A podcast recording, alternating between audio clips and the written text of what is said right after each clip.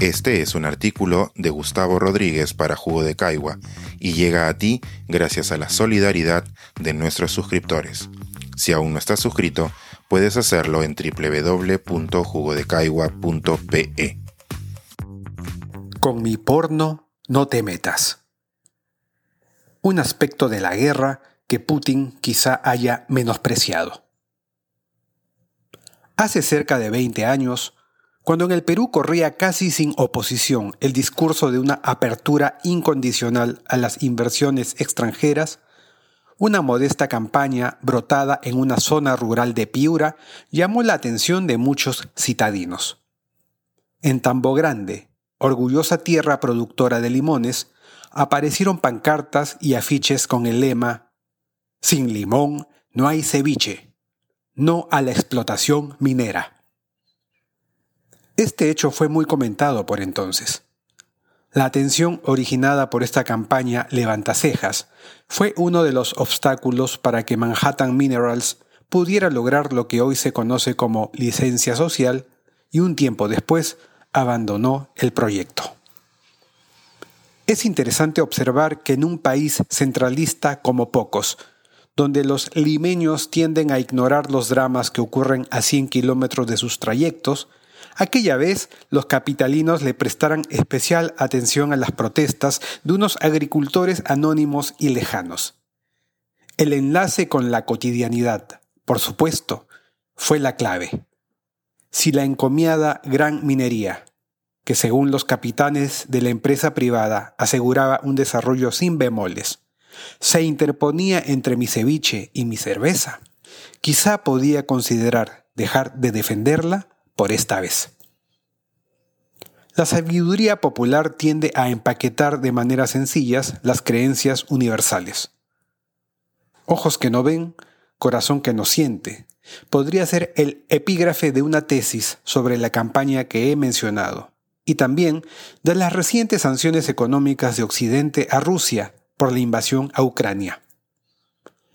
Una gran diferencia entre los conflictos entre países de la primera mitad del siglo XX y este en el siglo XXI es la existencia de botones nucleares en las principales potencias. Cuando la desaparición masiva entra en juego, los tanques y aviones calientan motores en neutro.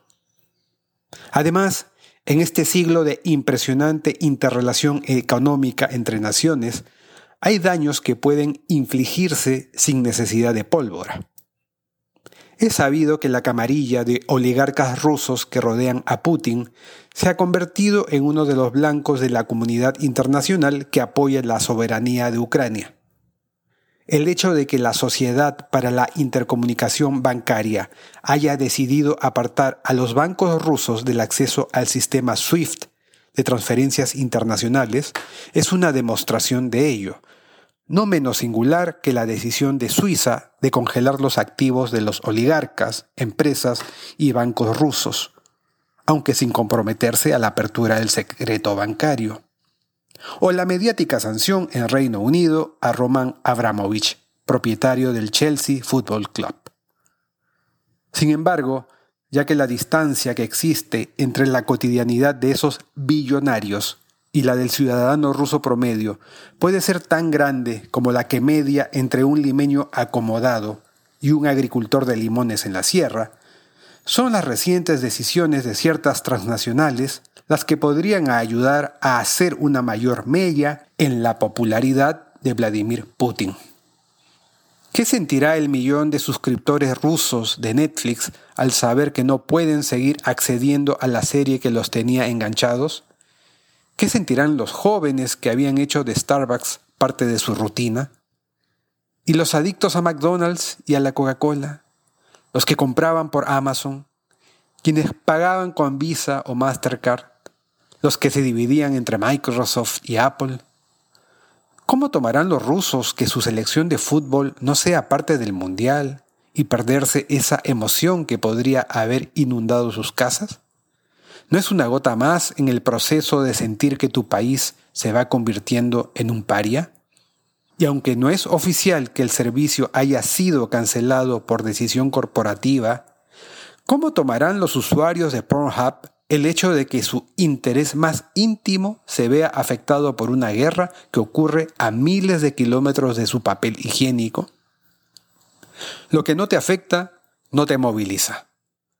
Uno puede tener sentimientos pacifistas y aún así tolerar una guerra lejana mientras el día a día nos va absorbiendo.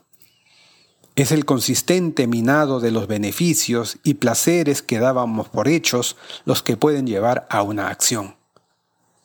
La propaganda oficial en Rusia, sin embargo, no es para minimizar. Nadie puede asegurar que estas sanciones que afectan el consumo de las generaciones surgidas después de la perestroika no vayan a convertirse en alimento de un nacionalismo del tipo nosotros contra el mundo, en ciertas mentalidades nostálgicas, con brisas de afiebrada grandeza imperial procedente de la época de los Ares y de los soviets. Toda guerra se pelea en frentes que exceden al de las armas y mi versión prudente exige esperar algún tiempo para saber hasta qué punto esta sombra sobre las rutinas cotidianas de los rusos incidirá en la popularidad de un ególatra que no ha sabido adecuar su ambición a los nuevos códigos internacionales.